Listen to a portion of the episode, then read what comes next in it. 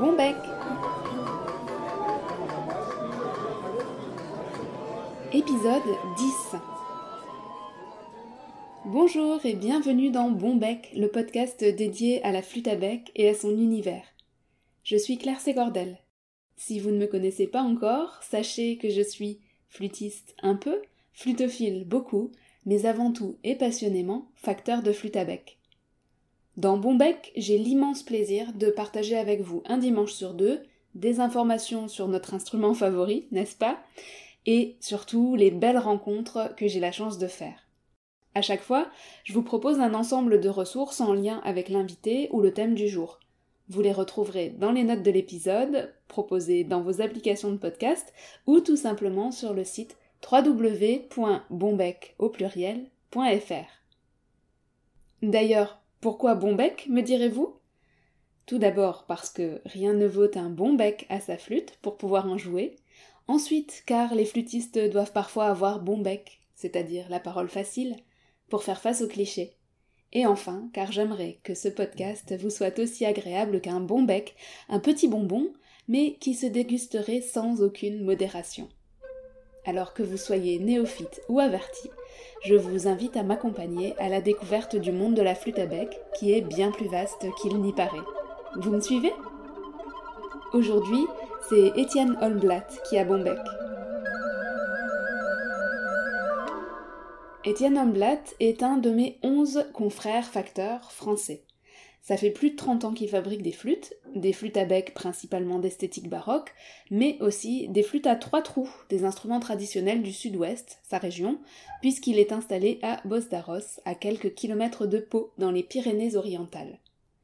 Vous avez donc probablement croisé des flûtes de sa fabrication, ou vous l'avez peut-être rencontré lui-même lors de salons, ou encore vous avez connaissance d'un instrument particulier qu'il est le seul à réaliser. Il s'agit d'une flûte baroque, recouverte d'écailles de tortue, copie d'une flûte originale de Johann Heitz. Alors nous avons enregistré cet épisode en juin dernier dans mon atelier à Strasbourg. J'étais très contente de recevoir Étienne. On ne se connaissait pas plus que ça, mais il a été le premier facteur à qui j'ai parlé de mon projet de devenir moi-même facteur. C'était sur un salon, il y a quelques années maintenant, et il m'avait donné un conseil. Commencer par faire un stage de tournage sur bois. Chose faite, et conseil validé. Nous avons eu l'occasion de faire plus ample connaissance lors de sa visite en Alsace et j'ai découvert un artisan passionné, sincère et généreux et drôle, ce que vous ne manquerez pas de remarquer à l'écoute de l'épisode qui est ponctué de quelques fous rires. Nous avons parlé bien sûr de sa découverte de la flûte, de tout son parcours pour devenir facteur, de ses envies pour la suite de sa carrière, de son travail, de ses recherches sur l'écaille pour réaliser cette copie d'Alto Heights que j'évoquais plus tôt. Mais on a également évoqué d'autres aspects, beaucoup plus subjectifs, du travail du facteur et du ressenti des flûtistes, surtout tout ce qui touche au son, au timbre des flûtes, à leur harmonisation, ce qu'on appelle par anglicisme le voicing, et à la perception qu'on en a. Et bien sûr, Étienne n'a pas échappé à une question que je me pose beaucoup. Qu'est-ce qu'une bonne flûte? Alors je ne vous en dis pas plus et je vous laisse découvrir tout ça. Très bonne écoute Bonjour Étienne. Bonjour Claire. Je te remercie. Également. Je suis heureux d'être avec toi. voilà. Merci beaucoup. et de ton accueil à Strasbourg. Voilà, parce qu'on enregistre à mon atelier où Étienne est en visite. Oui, oui, oui. donc j'ai eu le plaisir de visiter ton atelier. Et Strasbourg. Et Strasbourg, bien sûr. Mais c'est vrai que je suis quand même particulièrement intéressé par les flûtes, mais j'ai découvert Strasbourg, qui est euh, une ville euh, magnifique, accueillante, avec des gens très sympathiques. Et voilà. Donc voilà. Donc euh, rendez-vous dans le Grand Est. Oui, oui, oui. Ben, je, te l'ai dit. D'ailleurs, si je devais déménager, je crois que Strasbourg me plairait bien. Franchement. Voilà. On ouvrirait un grand atelier de, de factures de flûte avec. Alors là, non, c'est pas mes projets en fait, parce que mes projets sont plutôt de, réduire les modèles que je fais, euh, et j'ai commencé d'ailleurs à, réduire un petit peu la voilure, c'est-à-dire prendre plus de temps pour faire euh, euh, du vélo, de la moto, de la marche à pied, pas forcément beaucoup voyager, mais faire. J'adore les, flûtes à bec, et la musique surtout les flûtes à bec. mais c'est vrai que j'aime faire d'autres choses et puis donc l'atelier, c'est quand j'y suis, c'est un investissement complet. Et c'est vrai que d'en sortir, ça fait un peu de bien. Hmm. Voilà. Donc tu sens que tu es un petit peu vers la, fin de ton parcours? Oh non, non, non, non, parce qu'en fait, la fin du parcours, c'est quand... je crois qu'il n'y en a pas, en fait, de fin de parcours. Euh, surtout quand on fabrique, euh, je crois qu'on n'est jamais arrivé au bout du bout. En fait, quand on pense qu'on y est, euh, c'est totalement faux parce qu'il y a toujours un truc qui se dit, tiens, ça, je pourrais peut-être arranger tel détail, et puis finalement, ben, c'est une, en fait, la vie de facteur, je, je sais pas si c'est pour tout le monde pareil, mais pour moi, ça ressemble à un, couloir. Alors on lui donne la couleur et la forme qu'on veut, avec avec une porte. Donc on, avance dans ce couloir et on arrive à une porte qui, qui, qui euh, correspond à, un détail de la facture, qui, euh, je sais pas, un voile qui est levé sur une, un détail de fabrication. Donc on, est heureux parce que bon, on est arrivé à un résultat. Et puis on se dit tiens, je suis peut-être arrivé. puis on ouvre la porte pour sortir. Puis finalement, on est encore dans un couloir, dans le couloir, et avec une autre porte devant. qu'est-ce qu'il y a derrière cette porte et qu'est-ce qu'il y a derrière toutes les futures portes en fait? Mmh. Donc effectivement, plus on rentre dans la facture, plus on, on se rend contre de, on se rend compte de choses qu'on ne voit pas forcément euh, à l'œil nu dans un instrument, mais c'est ce qui définit en fait euh, ben, un son, euh, un son, une qualité sonore et un thème qu'on aime bien, que tout le monde n'aime pas forcément, mais que que personnellement, si il nous convient, c'est c'est ce qui est mm, de très intéressant en fait. Alors, ce qui, ce qui t'a attiré dans la facture, du coup, c'est le timbre? Alors, euh, non, alors, euh, je, vais faire un petit peu d'histoire. Ton parcours. Le parcours, ouais, parce qu'en fait, euh, moi, je suis né dans une famille qui n'avait pas du tout accès à la culture, par, ben, par définition, moi non plus. Et en fait, j'ai découvert la musique mm, très jeune, mais avec les copains, voilà, comme je disais tout à l'heure, Pink Floyd, Led Zeppelin et tout ça. Et puis un jour, j'ai eu la chance d'écouter en, milieu scolaire un quatuor à cordes. Et déjà là, je me suis dit, qu'est-ce que c'est beau Donc c'était magnifique, effectivement, donc j'étais assez petit. Disons, disons que j'avais quand même une oreille qui, euh, qui, euh, qui m'amenait vers la, vers la, musique. Euh, vers la musique. Et un jour, j'ai choisi un instrument, c'était la flûte traversière, c'était Jet Rotule. Voilà. Bon, donc je vais... voilà, Jet Rotule, qui n'est pas connu par, forcément par les plus jeunes, hein Claire? Qui est-ce? Donc j'ai acheté ma première flûte traversière. Et après, ben évidemment, j'ai décidé de prendre des cours. Donc, euh, j'avais euh, bon, peut-être 16, euh, 17 ans, voire 18 ans maximum, je ne me rappelle plus exactement. Donc, j'ai pris des cours de flûte traversière pendant un certain temps. et puis, ça me plaisait bien. Enfin, bon, ça me plaisait bien. Voilà. Et puis, un jour, on me passe un vinyle, concerto de flûte à bec. Et me dit Tiens, tiens, écoute ça. tu vas voir, tu me diras ce que tu en penses. Donc, je mets mon vinyle.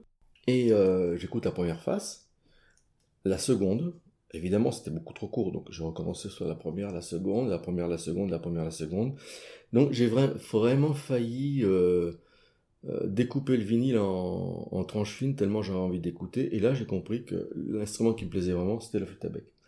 Donc là évidemment j'ai consciencieusement rangé ma flûte traversière. Et après j'ai pris des cours de flûte à bec donc euh, tardivement, à l'âge de 15-16 ans. Voilà, donc j'ai jamais eu un gros niveau, mais vraiment la sonorité de la flûte à bec, c'est vraiment l'instrument qui me fait euh, dresser les poils sur le bras, euh, les bras, et enfin qui provoque chez moi une, ça te fait vibrer. Ouais, ouais, ouais, je, enfin, qui me fait quelque chose, quoi. Ça, ça, ça, ça te touche Je suis ému par ce, ce, ce, ce son de flûte à bec, voilà. Donc évidemment, en tant que facteur, maintenant, j'essaie de reproduire le son qui, moi, me plaît. Bien évidemment. Et comment t'es passé du stade flûtiste à facteur de flûte? Comment dire euh, Je m'intéressais aussi à la musique traditionnelle, et toujours dans l'esprit de faire des flûtes à bec, je me suis dit, j'ai commencé par faire une, petite flûte à trois trous. Parce que je, me je, pensais que c'était un instrument qui était euh, facile à faire. Trois trous, euh, un bec, bon. Donc j'en ai fait une. La première que j'ai faite, que j'ai copiée sur une flûte industrielle qui se faisait à l'époque, qui ne se fabrique plus maintenant. Donc je pris les codes tout bêtement, puis j'ai essayé de refaire la même chose. Et finalement, et bizarrement, ça marchait mieux. C'était vraiment euh, un grand coup de chance, mais je vais le dire. Enfin, oui, c'est un coup de chance. C'est ce que Bruno appelle la chance du débutant. oui, c'est ça. Oui, ouais, c'était tout à fait la chance des débutants. Donc je vais l'apporter au, au, professeur de, du conservatoire de Pau et qui me dit Oh là là, tiens, vraiment, elle marche vraiment bien ta flûte. J'ai un CD à enregistrer, tu me la prêtes? Je dis bah, bah, oui, bien sûr. Et moi, je suis rentré chez moi Yes, ouais, j'ai gagné, c'est facile.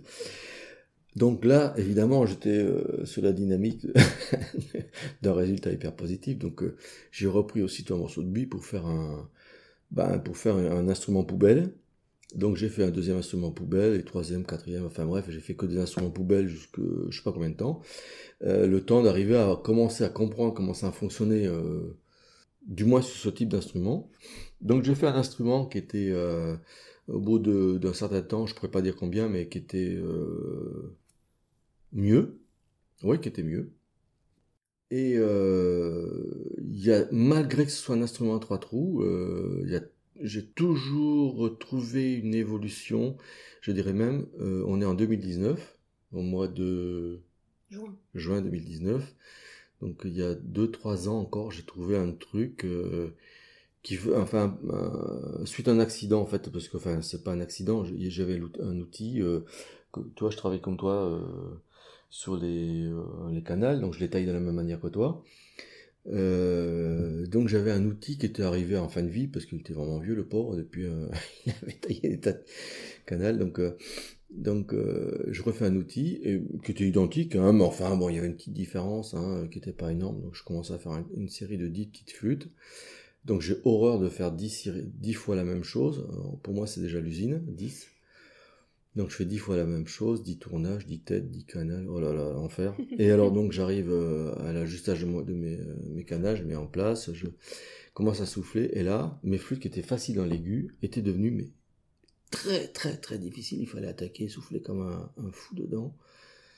Je mais c'est pas possible, ça je l'ai fait comme avant. En fait, euh, il manquait un, petit usinage en sortie de bec en fait, c'était pratiquement, on pourrait dire, un défaut, euh, ou on pourrait l'appeler comme on veut, mais qui finalement avait une grosse importance, qui euh, favorisait l'émission de l'aigu. Donc, euh, et je pense que c'est la même chose que pour les flûtes à bec baroque, parce que ça reste un bec finalement. Même s'il est derrière un tube à trois trous, ça reste quand même un bec qui, qui est très proche d'une flûte soprano. Voilà, donc c'est voilà. Donc on n'arrive pas, on n'arrête pas de. Donc en fait, l'erreur euh, t'a permis de comprendre euh, oui, voilà. pourquoi quelque chose qui, marchait habituellement marchait habituellement. Quoi. Ça ne marchait plus après. Ou ne marchait plus. voilà, donc en fait, bon, moi j'ai pas appris du tout à fabriquer une flûte. Bon, j'ai eu quelques, euh, on va dire, indications mm. par quelques facteurs, facteurs. Voilà, je ne savais même pas accorder une flûte à bec, ni faire un canal, j'ai tout appris tout seul, vraiment, je me suis fait tout seul. Tu étais quand même un peu euh, bricoleur, parce que pour euh, faire sa flûte à trois trous euh, tout seul... Bah, disons que mon métier de base, c'était mécanicien-ajusteur. Après, j'ai travaillé dans l'aéronautique en tant que dessinateur. Donc j'avais une bonne idée de ce qu'était la fabrication d'outillage, euh, mais enfin ça n'a rien à voir avec la, facture instrumentale. Ça aide dans la fabrication d'un outillage, dans la mise en œuvre d'une fabrication de flûte à bec par exemple, ou d'un outillage pour fabriquer une flûte, ou euh, mais en termes de, de, de, facture instrumentale, ça sert vraiment à rien parce qu'en fait on travaille avec une lame d'air. En fait, oui, contrairement par exemple à une clarinette, euh, pour l'émission d'un son, euh, on sait très bien que c'est la vibration de, l'anche qui fait le son, et nous, on a, en fait, avec, on n'a qu'une anche euh, d'air. Mhm. Donc, c'est difficile de comprendre. Alors, moi, j'essaie de faire un parallèle, en fait, quand même, hein, dans, l'idée de, euh, du travail du canal, un parallèle entre la mise en vibration d'une anche d'air, si on peut dire, mhm. qui vibre, et une anche de clarinette. Alors, effectivement, bon, je pense que dans les facteurs qui écoutent, ils vont peut-être se dire que ça n'a rien à voir. Effectivement, ça n'a rien à voir. Mais quand même, la démarche reste un petit peu la même. Parce que quand on fait un peu d'acoustique, on se rend compte que finalement, il y a toujours un, une mise, un déplacement d'air qui, provoque une vibration. Donc, automatiquement, euh, l'émission d'une vibration reste la même. Euh, sur la même logique, en fait. Mais bon, ce qui donne pas non plus les... Euh, euh, les façons de, travailler un canal, de, le biseautage, les biseaux, sous biseaux et ainsi de suite quoi. Donc c'est euh, voilà, c'est Enfin, c'est infini, quoi, je voudrais tenter de dire, quoi, voilà. On n'est jamais arrivé au bout du, du bout, quoi, quelque part.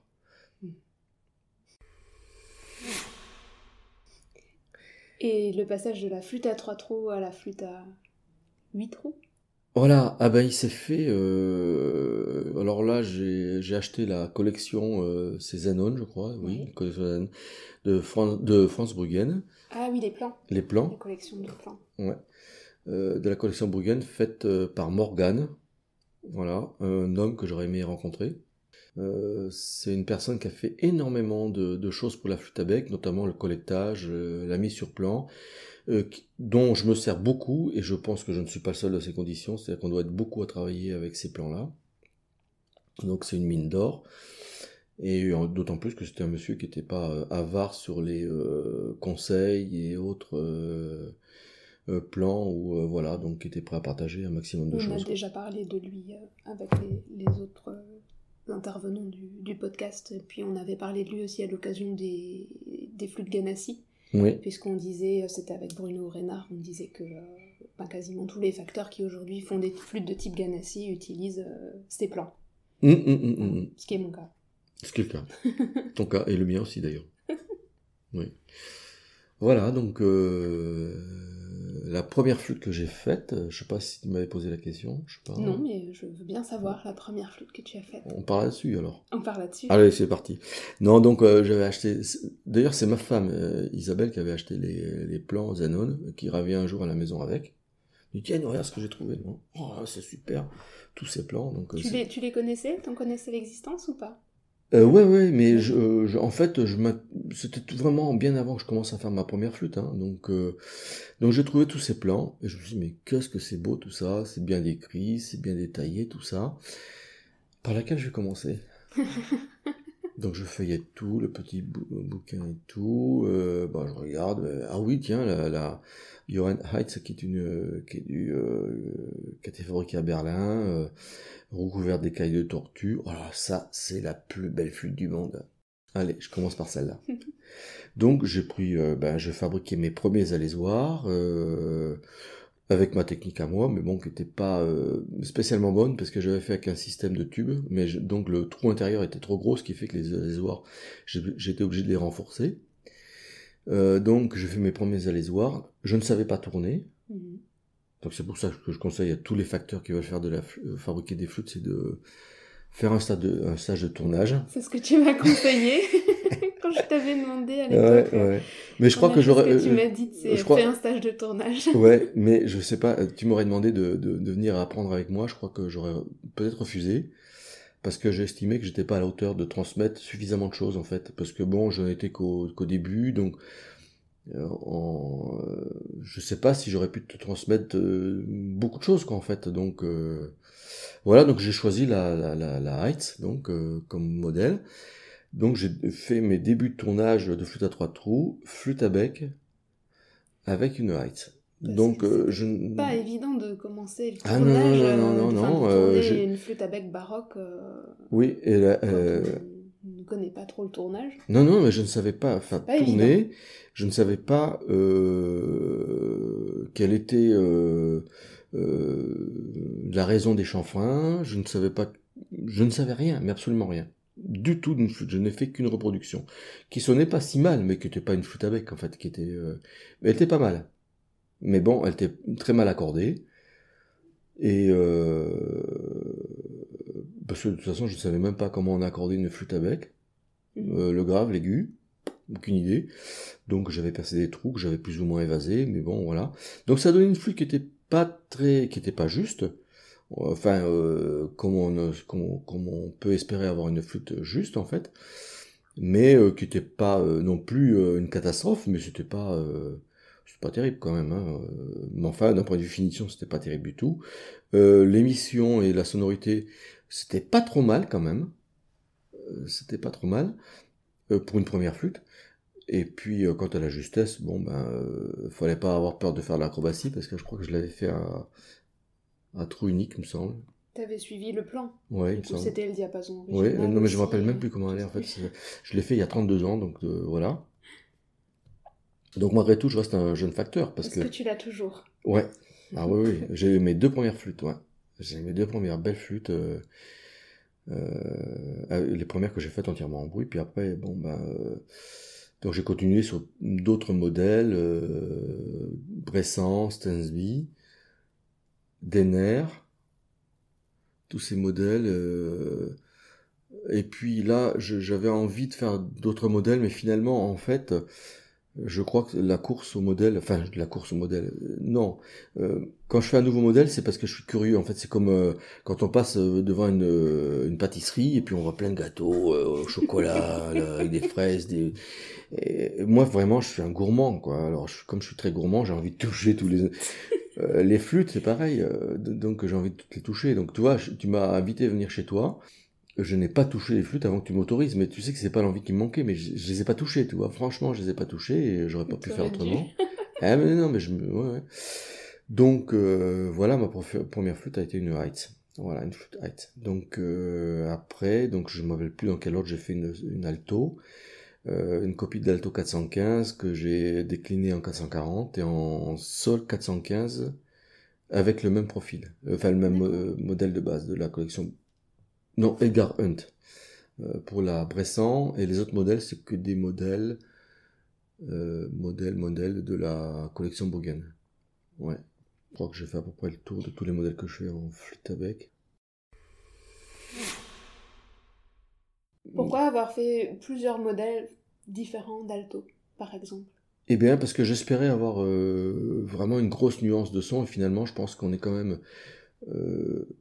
je vais pas dire prisonnier parce que ce serait pas le terme exact, mais euh, euh, on, est quelque part. Euh, quelqu'un qui a l'oreille va reconnaître par exemple une Senseby faite par tel facteur ou tel facteur.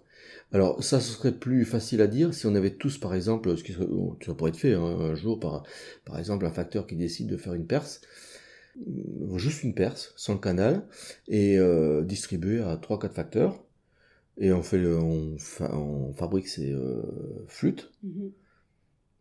et euh, on verra au bout du compte euh, le résultat. Parce que c'est ce qu'on disait plus tôt dans la discussion, c'est qu'on peut être plusieurs facteurs à faire la même flûte avec, je, prenais l'exemple de, de, la flûte Stainsby que je fais, qui, dont je suis le plan de, Bruno Reinhardt, qui, qui, est très proche de l'original.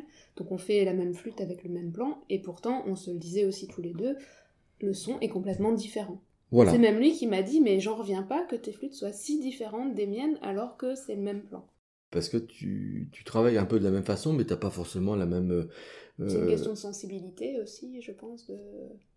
Ouais, je saurais pas dire. Parce qu'on n'est pas, on n'est pas la, pas la même personne, quoi. Oui, oui, bien sûr. Bien sûr, mais quand même, il y a une différence, toi-même tu le dis, il y a une différence de son.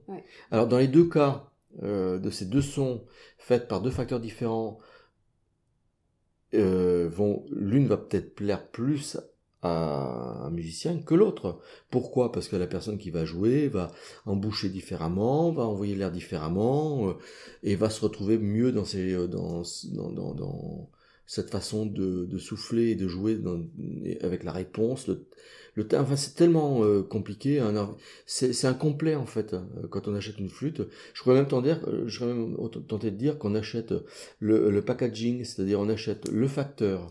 Mais c'est vrai. C'est vrai tu, si tu plais à, la personne, euh, c'est pour ça Claire, on se mettra jamais l'un à côté de l'autre parce que j'aurai moins de succès que toi. si, si, si, si, si, Je suis pas sûre J'en suis sûr. Donc, non mais c'est vrai. Moi, je pense que le facteur qui fait une flûte d'abord, il faut que la flûte soit bonne évidemment. Mais euh, après, euh, si toi tu euh, naturellement sans te forcer, de toute façon, si au bout de, de, 15 années de facture, je veux dire, si tu plais toujours à tes clients, je veux dire, par ton esprit quelque part, parce que tu fais, bon, bah, c'est quelque part, tu es quelqu'un qui, est sympathique, qui fait du bon travail. Et puis, bon, je veux dire, après, tu as l'affinité des, affinités qui se créent et ça se ressent beaucoup. Euh, donc, euh, euh, je pense que ce qui fait qu'un musicien va être préférer un instrument plutôt qu'un autre, c'est-à-dire que tu as les, les affinités qui, qui sont là. C'est-à-dire que bon, même si une flûte est très bien à côté, ben, le musicien pourra certainement jouer plutôt celle-là qu'une autre. Mmh.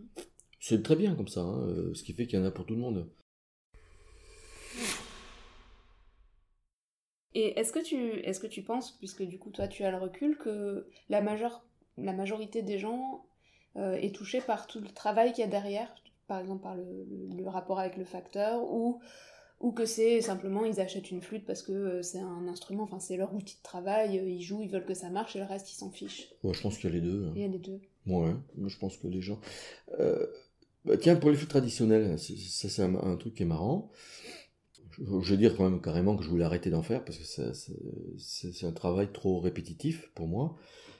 Et si je continue à en faire, c'est parce que justement les musiciens euh, euh, basques de espagnols de Bilbao là que j'ai côtoyé il y a pas longtemps, euh, je suis accueilli, c'est plus que formidable. Donc les, les je pense que moi c'est ce qui motive.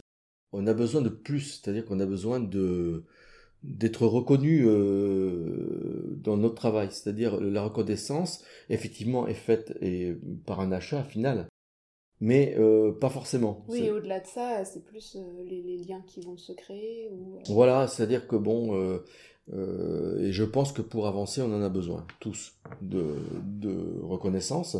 Maintenant, bon, bah, je pense que aussi, vous avez, il y a un autre type de facteur qui va dire, bah, ce que je fais, c'est la c'est la plus belle flûte du monde. Euh, y a, ce que je fais, bah, c'est vachement mieux que tout le monde d'ailleurs. Et ça, tout le monde s'en rend compte. Hein. Voilà. Donc bon, euh, moi, c'est pas du tout mon, mon, tempérament. Je pense que euh, dans la mesure où on sent que ces instruments évoluent, donc quelque part, finalement, les flûtes qu'on faisait il y, a, il y a 20 ans, même si on pensait que c'était les meilleurs, c'était pas forcément les meilleurs. Et arrivé à un certain niveau, je ne sais pas si on peut dire qu'une flûte est vraiment meilleure qu'une autre. Je pense que on peut le penser. Mhm. Maintenant, je trouve que c'est pas un bon état d'esprit. Maintenant, ce que je pense, c'est que il y a euh, énormément de facteurs qui font de très bonnes flûtes.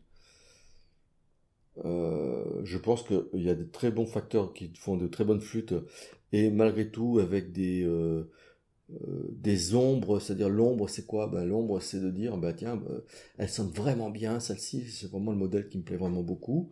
Et puis finalement, on en fait une autre, et puis finalement, on se rend compte que malgré tout, malgré en ayant respecté toute la même, la même cotation, la même, euh, rigoureusement la même euh, technique de fabrication, on arrive à un résultat qui sera très proche, mais pas exactement identique. Donc en fait, et ça c'est mon vieux, comment dire, trait de caractère de, que j'ai eu euh, dans l'aéronautique avec la mécanique de précision. J'ai développé tout un tas d'outils euh, basiques, mais de contrôle, hein, euh, qui me permettent de savoir exactement ce que j'ai fait, à quel endroit je fais, la courbe, tel biseau à tel endroit, telle inclinaison, tout est mesuré. Bah, finalement, on n'a pas de, de deux instruments identiques. Et d'ailleurs... Même dans l'industrie, dans eh ben les avec industriel ou semi-industriel, si, je pense les flûtes en plastique... Alors voilà. Tout, sonne pareil. je comprends pas, j'ai même des flûtes qui sont que j'ai jamais vues en révision. Alors peut-être qu'il y a des gens qui les révisent à ma place, mais ça je le comprends pas. Je trouve ça même étonnant que les flûtes soient pas euh, euh, euh, renvoyées pour une révision quoi. Mais j'ai l'impression il y en a beaucoup quand même des gens qui renvoient pas leur flûte pour les ah moi j'ai l'impression, oui, tout à fait. Mais je pense que les gens s'habituent petit à petit à, à la à l'instrument qui, euh, moi je dirais, se bouche parce que finalement, de toute façon, on a des dépôts de salive, euh, hein, des sécrétions mm, mm. Euh, qui se mettent dedans, et les gens s'habituent petit à petit à à l'instrument et petit à petit à leur façon. C'est instinctif, la, la, la, façon de souffler se modifie elle aussi. Mm, et puis quand on modifie la flûte, quand on la remet dans, dans un état, on va dire, de cote euh, originale... Ça leur fait euh, bizarre. Hein. Ça fait bizarre, ouais. Euh, bah tiens, euh, ah, elles sonne différemment. C'est parce que c'est pas ce que j'avais avant. Bah non, c'est pour ça qu'on l'a révisé. Et est-ce que c'est pas aussi, enfin moi je me pose cette question, une question de comment dire, d'éducation entre guillemets, parce que dans l'esprit des gens, la flûte à bec, ben c'est ce qu'on disait aussi avec euh, Cécile Orsini en, parlant, c'est pas un instrument, donc euh, ça se révise pas. Mais je, vois toutes les flûtes que, je reçois en révision, les gens me disent Ah, mais on savait pas euh, déjà que vous existiez, et, que, et on savait surtout pas que on pouvait réviser les flûtes à bec. Je sais pas ce que tu en penses, comment tu le, bah, c'est-à-dire... tu le vois? Moi, je pense que c'est une question peut-être d'éducation. Hein. Peut-être qu'il y a un travail à la base des, des enseignants qui. Mais je pense que quand même, toi, tu fais de la révision de flûte. Euh, la démarche du, euh, du, du flûtiste, qu'est-ce qui l'a motivé? Est-ce que c'est son, son prof? Que Ça, Mhm. c'est toi qui peux le voir par contre? Oui, ça c'est vrai. Des Tu fois, leur, cas. poser la question. Moi, je pense que quand même, à un moment donné, euh, euh, le prof qui voit la, la flûte euh, de son élève euh, qui se bouge, qui euh, ben, il, il rame tant qu'il peut pour jouer, Mhm. euh, de toute façon, euh, ils essayent toutes les, flûtes de leur élève et leur dire attends là ça marche plus, euh, Mhm. faut que tu fasses quelque chose. Mais euh, justement, parmi les flûtes que je révise, euh, je pense qu'il y a peut-être 20% de flûtes d'élèves qui effectivement sont envoyées par leur prof, mais la majorité, euh, bah, c'est des adultes amateurs euh, qui rencontrent un problème. Genre, euh, bah oui, la flûte se bouche, ou elle est très très fausse, mon prof m'a dit qu'elle était très très fausse, euh, ou euh, voilà, il y a besoin d'un insert au, au trou du pouce. Mm, mm, mm. Mais euh, c'est plus une démarche de eux qui se sont aperçus de quelque chose que. J'ai peu de flûtes d'élèves, finalement. Tu as peu de flûtes d'élèves. J'ai peu de flûtes d'élèves. Enfin, de, de, de petits élèves, je veux dire, d'élèves non autonomes. Ouais. Bon, enfin bon, moi je sais que au niveau euh, révision, j'en fais très peu. Alors, je- peut-être comme, comme tu disais tout à l'heure que je, je passe pas de message à ce sujet-là. Donc, j'ai révisé une flûte meuc il y a quoi? Il y a 15 jours, 3 semaines, une personne qui a téléphoné par hasard comme ça pour voir si je pouvais pas lui faire quelque chose. Alors, effectivement, je l'ai fait et je refuse pas, au contraire. La, la, la personne est pas repartie avec une flûte qui, ben, euh, qui était super, qui marchait bien. Donc moi je lui ai conseillé de me la laisser pour, euh, pour la laisser sécher bien correctement, qu'on lui repasse un petit peu d'huile ouais. euh, là pour faire repartir avec. Mais au final, je sais pas si elle a eu raison parce que c'est aussi le défaut des flûtes industrielles. Ça, c'est le plus gros défaut des flûtes industrielles. Le problème qui se pose, c'est qu'elles sont normalement trempées dans des bains Ah oui, de paraffine. de paraffine bouillante, enfin 80 degrés. Et ça, euh, C'est dégoûtant. euh, je sais pas si on peut, je sais que toutes les, on va dire que toutes les marques le font. Alors l'inconvénient, c'est que si vous, euh, vous êtes à Strasbourg euh, en tant que touriste comme moi, vous avez la flûte dans le sac à dos. euh, il fait 30, euh, je sais 30 pas combien, degrés. voilà, il fait 30 degrés. La paraffine, elle fond à une température qui est euh, très faible. Et le surplus de paraffine, eh ben, il va, il va, euh, Il coule. il, il va inonder Il le se canal. dépose il, dans euh, les trous, il se dépose dans le Voilà, eh ben, canal, la flûte se bouche. Voilà, donc ça, c'est affreux. Alors, je trouve vraiment, je, je comprends pas qu'un industriel qui a du buis, je comprends pas qu'il fasse cette, euh, Il paraffine les flûtes en, en buis, euh, Ouais, en buis, aussi. en buis aussi. Je savais pas. Paraît-il que ça stabilise énormément le bois. Oui, ça, bi- enfin, c'est- ça évite euh, effectivement le passage à l'huile qui sert à rien du tout. euh, ça empêche le bois de prendre l'humidité, donc effectivement, par définition, ça le stabilise. Ouais. Maintenant, bon, ben, euh, moi je sais que c'est automatiquement, enfin, je pense. Disons que c'est ma certitude, enfin ma certitude à moi, on n'a pas tout à fait le même son avec une flûte qui est paraffinée qu'avec une flûte qui l'est. Maintenant, bon, la voie est ouverte parce que tout ce que discussion sur le son, on peut, on serait quatre facteurs autour de la table à discuter entre nous. Personne n'aurait le même avis. Euh, pas forcément, non, non. Je pense qu'on se, on peut arriver à peut-être avoir des, des, idées un peu similaires, pas forcément exprimées de la même façon, mais euh, en fait, qui peuvent se rejoindre. ouais. Je pense. Mhm. C'est comme la teinture, teinter extérieurement, intérieurement ou pas. Teinté intérieurement? Ben moi, je teinte à l'acide et euh, je, quand je fais une teinture, c'est intérieur-extérieur. Et il y a des gens qui veulent absolument, comme la flûte en écaille que j'ai fait, qu'elle soit teintée à l'intérieur. Et alors, bon, Et tu trouves que ça change quelque chose qu'elle soit teintée Ouais. aussi à l'intérieur? Ouais. Ouais, voilà, j'ai un nouveau secret. Non, non, c'est pas un secret. Non, non, euh, non, non. Alors là, par contre, je suis sûr qu'il y a des gens qui vont. Non, non, il y a des, il y a des facteurs et même des musiciens qui vont dire, non, attends, c'est n'importe quoi. Moi, je, je reste persuadé que ça change quelque chose. Alors, mécaniquement parlant, le- Forcément, puisque si tu mets de l'acide, ça modifie le- la structure du bois, en surface, que ce soit dedans ou dehors. merci, euh, Ouais. Claire, c'est tout à fait ça. C'est ça Ouais, c'est ça. ouais. Moi, je pense qu'en fait, le, le bois est brûlé quelque part euh, en surface. Alors, ça, ça représente pas une grosse surface, mais le fait qu'il soit brûlé. Alors moi, c'est pareil. J'avais un acide à une époque où je mettais des, euh, de l'acier dans l'acide Mhm. Et euh, pour avoir une couleur, euh, enfin, qui me plaisait bien, qui était très foncée quand même, euh, pas noire, mais très foncée, avec des nuances rouge ocre, rouge. voilà, donc j'aimais beaucoup en fait. Hein, donc là maintenant je suis arrivé à la fin et puis j'ai pas, je fais un petit peu différemment maintenant. Donc je sais pas si le fait de, rajouter du métal effectivement dans l'acide peut aussi influer sur le fait que la la perce, ça peut, c'est comme une pipe, ça peut peut-être caloter un peu le, Mm, mm. durcir le bois à l'intérieur. Voilà. Donc moi je euh, je peux pas expliquer le phénomène parce que bon euh, je ne suis pas penché vraiment euh, plus que ça sur le, le fait de teinter ou non l'intérieur d'une perce, mais je, je pense quand même que ça a une influence. D'accord. Comme comme je peux pas le démontrer, tout le monde pourra me contredire. Ça n'empêche pas d'essayer de Oui, oui, oui. son- sa, propre, sa propre idée. Et tu parlais de, de la flûte Heights euh, en écaille. Oui, alors ça Ouais, c'est euh, ça, ça a été euh, Revenir là-dessus. ouais. Parce que tu es le seul et unique euh, au monde à faire ça. Oui, enfin jusqu'à preuve du contraire. hein. Maintenant je connais, disons que je ne connais pas d'autres facteurs qui le font. Voilà. Et euh, bah, ça c'est, euh, j'étais dans un conservatoire et je faisais essayer des flûtes, euh, ben, plusieurs modèles que j'avais. Et euh, l'élève qui euh, était intéressé par une flûte hésitait entre une Denner et je crois que c'était une Denner et une Stensby. Et alors voilà, donc cette flûtiste prend deux flûtes et je lui dis bah écoutez, je vous donne, je vous en mets deux autres comme ça, votre professeur pourra essayer. Euh, donc dans le lot des deux flûtes, il y avait une Heiss. Donc la- le, le début de la Heiss, en- la flûte euh, Heiss en écaille, c'était par grâce à celle-là. Donc euh, bah, je peux citer le prof peut-être? Oui, bien hein. sûr. Oui, donc c'est Conrad Conrad euh, qui a essayé, qui m'a euh, donc demandé euh, gentiment, il me dit, bah, écoute, euh, je voudrais une flûte, Heiss, c'est vraiment très bien, j'aime beaucoup. Donc euh, je lui dis, bah, écoutez, il y a, a celle-là, euh, elle est très bien. Ah oui, elle est très bien, mais moi j'en veux une vraie. Bon, ben d'accord, ok. Euh, j'ai pas d'ivoire, j'ai pas d'écaille, donc euh, donc pas de délai parce que je, n'avais jamais travaillé l'ivoire et encore moins l'écaille. Donc voilà, donc je me suis procuré de l'ivoire en faisant des ventes euh, chez des euh, commissaires-priseurs. Donc j'ai acheté de, l'ivoire.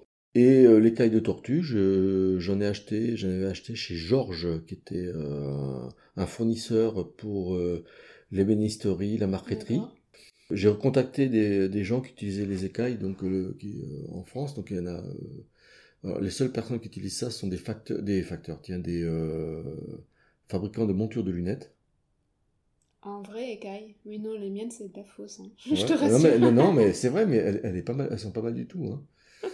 Voilà, donc euh, c'est assez ressemblant, en plus c'est troublant parce que je, je regardais tout à fait au départ les, les branches, sont, euh, sont vraiment pas mal Ouais. du tout, hein. c'est vraiment bien fait.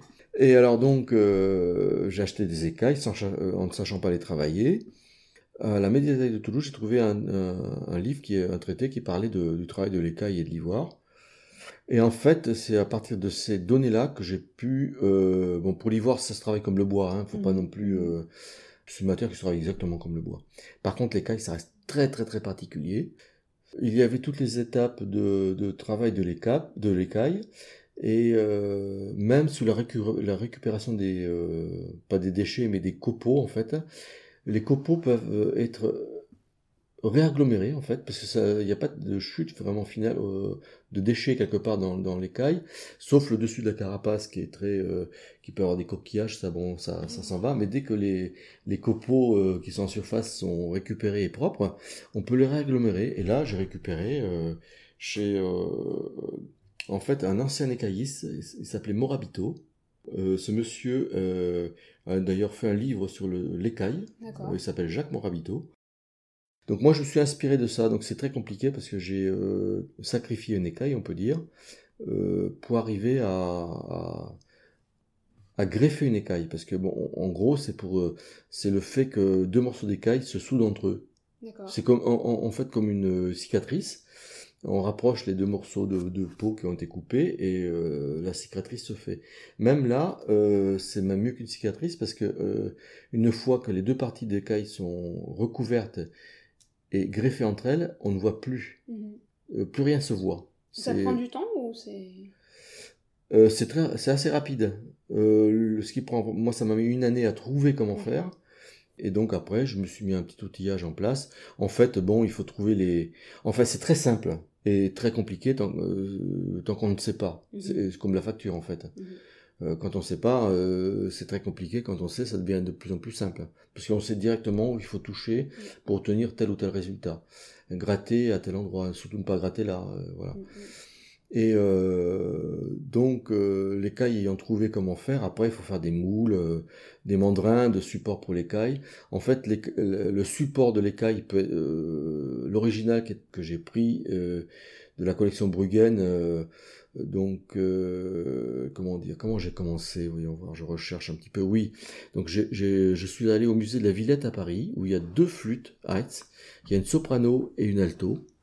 Et la Heitz alto, euh, euh, le, tube en écaille qui recouvre la tête, la partie principale de la tête, s'est décollé, donc il n'est pas collé. Donc, ce qui m'a permis de voir un petit peu comment c'était fait. Et j'ai tout improvisé, tout le reste, euh, notamment au niveau du pied. Alors le pied se défait peut-être aussi, je ne me rappelle plus.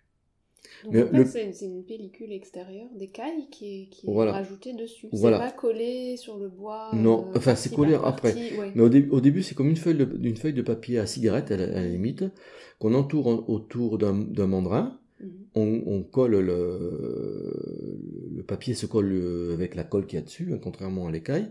On retire le mandrin, le support, comme on peut l'appeler, le papier du support, et, ce, ce- et cette feuille de papier ou d'écaille, on, vient la rapporter sur le corps en buis qu'on a fabriqué après.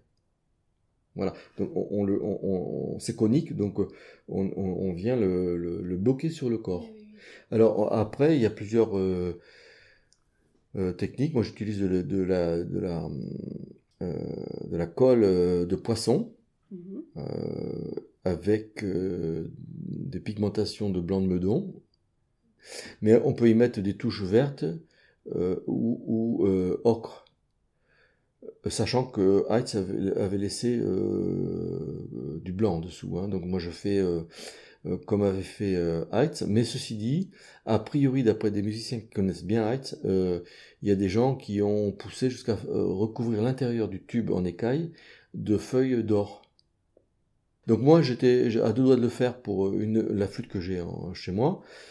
Euh, J'avais trouvé une, personne, une femme qui fait de la dorure à leur fin sur, euh, dans notre région, c'est-à-dire euh, euh, pas en au Pays Basque, euh, qui savait comment amener une feuille d'or dans un tube même fin. D'accord. Donc j'ai aucune idée de la façon dont ça se fait, et à mon avis c'est vraiment extrêmement difficile pour l'amener en entier euh, à l'intérieur du tube. euh, vraiment c'est un travail. euh, c'est une technique. Bon, voilà. Donc je crois qu'elle se sert de de- d'huile. Donc en fait elle doit faire voyager la feuille sur un petit lit. Je sais pas d'huile Ouais. je pense, mais je l'ai pas fait donc je peux pas trop en parler. Quoi. D'accord. Donc après, donc c'est tout un empilage de, de, d'ivoire, d'écailles, de bois, et tout l'ensemble, euh, tout l'ensemble est, est collé pour la tête. La tête est, est faite en, en deux parties pour le côté emboîtement, si vous, si tu veux. Comme il y a de l'écaille, et, euh, il faut, le- tout l'emboîtement se, se fait, s'enlève. On peut mettre comme ça l'écaille qui est du côté du, euh, Ah oui, d'accord. voilà, du, côté, du côté du bloc de ligne, et après on remet Et le- on remet le- l'emboîtement. Ouais, ouais, ouais, ouais. Donc euh, si euh, j'avais pas eu cette, ce défi quelque part, parce que c'était un défi pour moi en fait de faire une flûte en écaille, euh, je pense que j'aurais, ben, euh, j'aurais jamais fait une Heitz avec ivoire écaille. Voilà. Donc là j'ai un projet sur la soprano qui est la soprano, c'est le modèle et le prototype fonctionne bien. Quelques musiciens qui jouent ce modèle-là maintenant. Voilà, donc à doté ancien. J'ai fait un corps qui, je trouve moins bien, sonne moins bien, en double trou. Mhm. C'est pas énorme, mais enfin il y a une différence. Et puis, euh, puis voilà quoi. Donc euh, ça, bon là c'est beaucoup de travail. J'ai mis un an et demi. Et honnêtement, je je sais pas si ça correspond vraiment à, ça correspond plus vraiment à l'original, parce qu'en fait euh, au musée de la Villette, j'ai eu le droit de faire une note. Ouais. Donc j'ai essayé de faire un, Sur la soprano? Oui, Et combien tu en as fait alors euh, de Heitz. Ouais, en écaille Euh, J'en sais rien, mais au minimum euh, 4 ou 5 Ah maximum. oui, même. Et avec la mienne. hein. Et est-ce que ça change quelque chose au son? Non, je crois que Non, c'est pur. c'est Alors, ce qui change, oui, pour l'écaille. Ouais, pour les Maintenant, je suis sûr, je suis certain qu'une flûte avec un- une embouchure en ivoire modifie le son ou l'émission de l'émission. Ouais. Il y a quelque chose. Il, euh, Et je pense que même les bagues qui sont au, au tenon et au pavillon aussi. Euh, toutes les bagues, comme fait, euh, si on prend l'original de, de Bressan, par exemple, je pense que je me demande même si à la base il l'a fait pour l'esthétique. Bon, effectivement, c'est esthétique. Maintenant, est-ce qu'il l'a fait dans, l'esprit d'avoir un esthétique? Là, on peut dire par exemple que Hatt, c'est vraiment dans l'esthétique. Ouais. Euh, pour l'écaille. Oui, c'était pour avoir le, voilà. le côté précieux. Euh, euh prestigieux. je, pense qu'il y avait tout un global. Je pense qu'il y avait le côté prestige d'avoir une flûte comme ça. Euh, Peut-être technique aussi, de, de, de maîtrise. Ah ouais, là, là c'est plutôt le côté facteur, je sais pas. Mais moi, j'arrête pas de me vanter que je fais des heights. Tout le monde le sait, c'est affreux, quoi. Ça serait dommage de te priver quand même. non, je la, je l'amène jamais avec moi en fait. Hein. Genre, je la montre jamais, et puis les gens qui veulent la voir, faut qu'ils le demandent parce que je pense même pas à la, à la montrer. Tu la montres pas parce que tu. C'est une question de, de valeur de l'instrument Ah non, non, non, pas du tout. Ce que bon, les gens qui viennent chez moi, euh, euh, s'ils savent qu'il y a une height et qu'ils veulent la voir, euh, il faut qu'ils me le disent.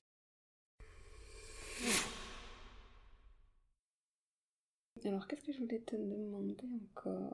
Oui, parce que tu as fait un schéma là. Je voulais dire que oui, Claire. pas du tout suivi mon Claire, schéma, Claire a fait un schéma, je vais pas très, très structuré évidemment. Euh. Oui, je voulais revenir. tu as dit tout au début. Pardon? Tu as dit tout au début euh, que tu avais envie de réduire le nombre de modèles de flûte que tu fais. Ouais, alors. Pourquoi? Alors, parce que en fait. Euh... On, euh, dans, dans comment dire quand on fait une Bressan, une Snesby, une Heights, une DNR, c'est pas du tout le même travail. Alors ça, ça m'intéresse. Je pense que tous ces modèles, je continue à les faire. Et les deux sopranos, euh, Terton et, euh, je les continue à les faire. Mais après, je pense que Ganassi, je vais arrêter. Euh, Ganassi, euh, toutes les flûtes pré-baroques.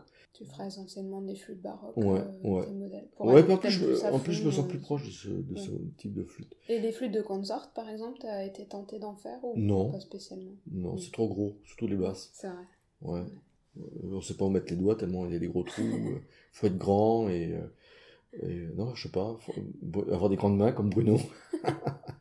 ou peut-être tu as plus d'affinité avec la musique baroque qu'avec la musique renaissance ou Non, je non, non, non, non, euh, non, non, moi je suis j'aime autant tu me, tu me sors un bon euh, disque de blues ou de rock euh, euh j'adore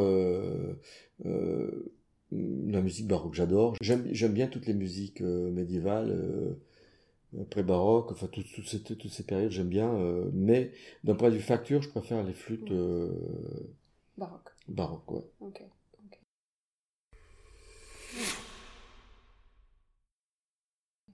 Et une autre, question, une autre question que je voulais te poser, c'était, euh, on a commencé à en parler tout à l'heure, puis on est parti dans une parenthèse. euh, c'était euh, quelle évolution tu as vue dans, dans, ta carrière de facteur sur la facture et sur la demande des musiciens? L'évolution de ma facture ou de la... De la facture en général et, de, la oh, ben demande? Moi, je, je, trouve, je trouve que maintenant, il y a beaucoup de de choix euh, de bonnes flûtes. C'est pour ça que maintenant, euh, euh, c'est plus, comment dire, rare de voir un enseignant qui va dire allez voir tel facteur et puis bon, c'est pas la peine d'aller voir un autre facteur parce que de toute façon, il y a que celui-là qui fait de bonnes flûtes, en gros, hein, pour mhm. pas dire autrement. maintenant, vous avez, même si l'enseignant a une préférence pour tel facteur, ce qui est tout à fait logique parce que bon, ils jouent les flûtes de ce facteur. Euh, je pense que maintenant les enseignants euh, proposent euh, à leurs élèves d'aller essayer vraiment. Peut-être que pour le musicien qui, qui, qui, hésite, il sera accompagné par son, son, son, prof, qui est très bien d'ailleurs, parce qu'il lui dira peut-être, tiens là, tu vois, t'es plus à l'aise sur tel truc et tel truc, ce qui, ce qui va décider son achat. Mais maintenant, je pense qu'il y a vraiment, il y a, il a pas vraiment beaucoup de de, facteurs qui font de mauvais instruments, c'est pas vrai. Hein. Maintenant, euh, c'est comme on, a, on dit, on a toujours une préférence plutôt pour une, un modèle qui, qui peut plus, enfin un facteur plutôt qu'un autre. Mais ça, c'est comme euh, n'importe quoi, hein, la cuisine, euh, un bon, un bon whisky. Oui, c'est pas parce qu'on n'aime pas une flûte qu'elle est pas bonne aussi, je trouve. Eh ben non, mais t'as raison. une flûte qui, alors dans la mesure où l'instrument fonctionne sous toute sa tessiture, qu'il est juste. Alors justement, tiens, encore une parenthèse. C'est quoi pour toi une bonne flûte? À moi, alors euh, une bonne flûte, c'est. Euh, euh, alors je, je mets dans le désordre ou dans l'ordre, je sais pas trop. Je bon, une bonne flûte. Déjà, quand on, faut qu'on ait envie de la prendre. Il faut qu'elle soit belle. Ouais. Qu'elle soit très très belle. Une fois qu'on l'a prise, qu'on l'a prise, qu'on l'a prise, on l'embouche évidemment, on l'embouche. Donc, faut qu'elle ait euh, une émission, faut qu'elle soit assez rapide, qu'elle réponde, bien, voilà, qu'elle réponde bien. Euh, après, qu'elle soit juste. Troisième critère. Et là, le critère qui me, euh, qui, qui pour moi peut faire une flûte poubelle, c'est que si, même si elle répond bien, l'intégralité, qu'elle soit juste, enfin tout quoi. Si elle a un thème qui me plaît pas, euh, elle sortira pas. Mhm. Et je vais la retoucher jusqu'à ce qu'elle soit euh, plus retouchable. Voilà. Maintenant, euh, je sais peut-être aussi m'arrêter, je peut-être un petit peu plus sage, parce que c'est quand même un petit bouton que je n'ai pas acheté.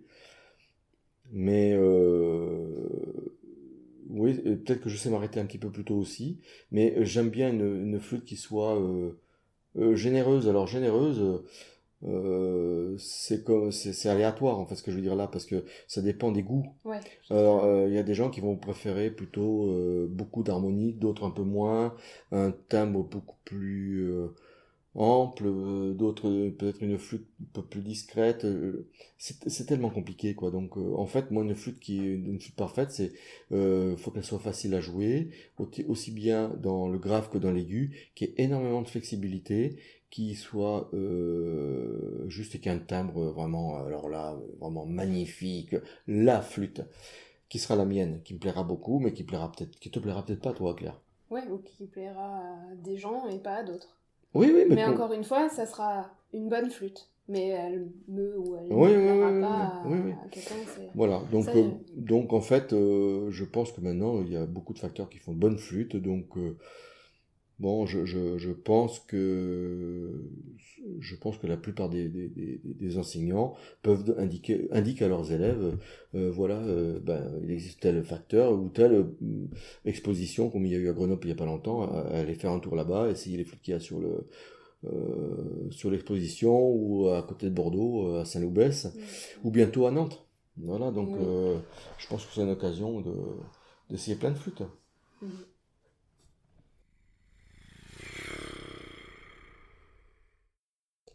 Et est-ce qu'il y a quelque chose euh, dont on n'aurait pas parlé et qui te tiendrait à cœur et, et que tu aurais envie d'évoquer par rapport au métier de facteur ou à ton parcours ou à... Bon, Tu m'as pas prévenu cette, cette question. Oh, Qu'est-ce que je fais alors Question surprise. Non, on n'a pas répété avant en plus. hein. non, non, c'est complètement improvisé. Ça. Non, euh, qu'est-ce que qu'est-ce que j'aimerais euh, dire comme Est-ce ça qu'il y a euh? quelque chose... euh, Eh bien, euh, ouais. Alors, d'un point de vue, au départ, je crois que au départ, la, au départ, la facture, c'est, euh, euh, on se sert de bois déjà, de, de buis. Donc, qu'est-ce que c'est le buis? Ben, C'est un buis qui est en voie de disparition, comme beaucoup de choses, euh, avec le pira- la pyrale. Donc, si on peut trouver le moyen d'éradiquer la pyrale, ce serait une bonne chose. Euh, ceci dit, euh, il faut euh, ben, stocker le maximum de buis pour les générations futures. C'est ton bois de prédilection, le buis? Ouais, ouais. Alors après, euh, j'aime bien les buttes pleines qui sont un peu plus, je saurais pas dire, moins compacts que le but de montagne. J'aime bien les deux en fait. Maintenant, euh, je pense que dans 10 ans, il sera plus difficile d'avoir du buis. Peut-être euh, à plus long terme, parce que je peux pas non plus deviner à l'avance, mais compte tenu du fait que le buis disparaît petit à petit, je pense que ça deviendra une matière qui va qui deviendra de plus en plus cher, malheureusement pour les futurs facteurs. Donc, c'est le moment d'acheter beaucoup de buis, enfin beaucoup. euh, euh, Stocker un peu, quoi. en- oui, il faut quand même stocker, oui, oui. En stocker euh, sous toutes les formes, euh, entier, en carrelé. Moi, je trouve que c'est bien entier ou en demi-grume en fait. Moi, je sais que le- le- mon- les premiers stocks de buis que j'ai fait, c'était dans des troncs entiers. Ils ont tous fondu, fendu. Et euh, je me suis rendu compte en fait que de le couper en deux, ça permettait aux deux demi-grumes de travailler en fait, de sécher et sans se fondre. D'accord. Enfin, avec pratiquement plus de fente. Voilà, donc moi le buis, je débite en carrelé. Et euh, le, le mot final, je, je crois pas que je- j'ai spécialement de mot final. euh, économisez votre bois, euh, et puis on faut continuer à faire du bon travail pour que nos, que nos flûtes soient de, de plus en plus, faire des actions euh, avec euh, auprès du, d'un jeune public. Voilà, pour que la. euh, faire connaître le répertoire, je crois que c'est ce qui peut donner aussi euh, envie aux gens de, de faire de la flûte à bec, parce qu'en fait, les gens, beaucoup de gens ne connaissent pas le répertoire. Alors, je parle euh, de gens qui sont pas forcément dans le milieu musical. Oui, ou même de gens qui pratiquent la flûte à bec mais qui connaissent peu le répertoire et même qui connaissent pas l'existence des facteurs. Oui, oui, c'est Ça, euh, C'est Mm, un mm, peu mm. aussi la raison d'être de, ben, du podcast. Parce que je me rends compte que les gens, ils, ils font de la flûte à bec, mais ils connaissent très peu euh, le contexte. Voilà, donc je, je fais parler les facteurs de flûte à bec. Pour faire des bons becs. Pour faire des bons becs. Voilà, on a le mot de la fin. Merci beaucoup. Et merci Claire.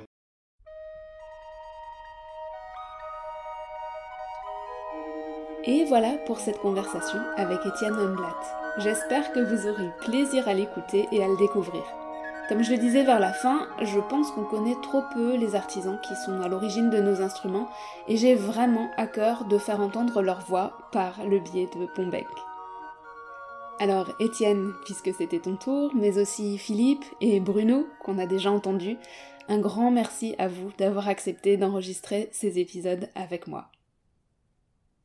Vous trouverez bien sûr les liens vers le site internet d'Étienne dans les notes de l'épisode, ainsi que les ressources nécessaires pour en savoir plus sur les personnes, les œuvres, les événements qu'on a cités au fil de la conversation.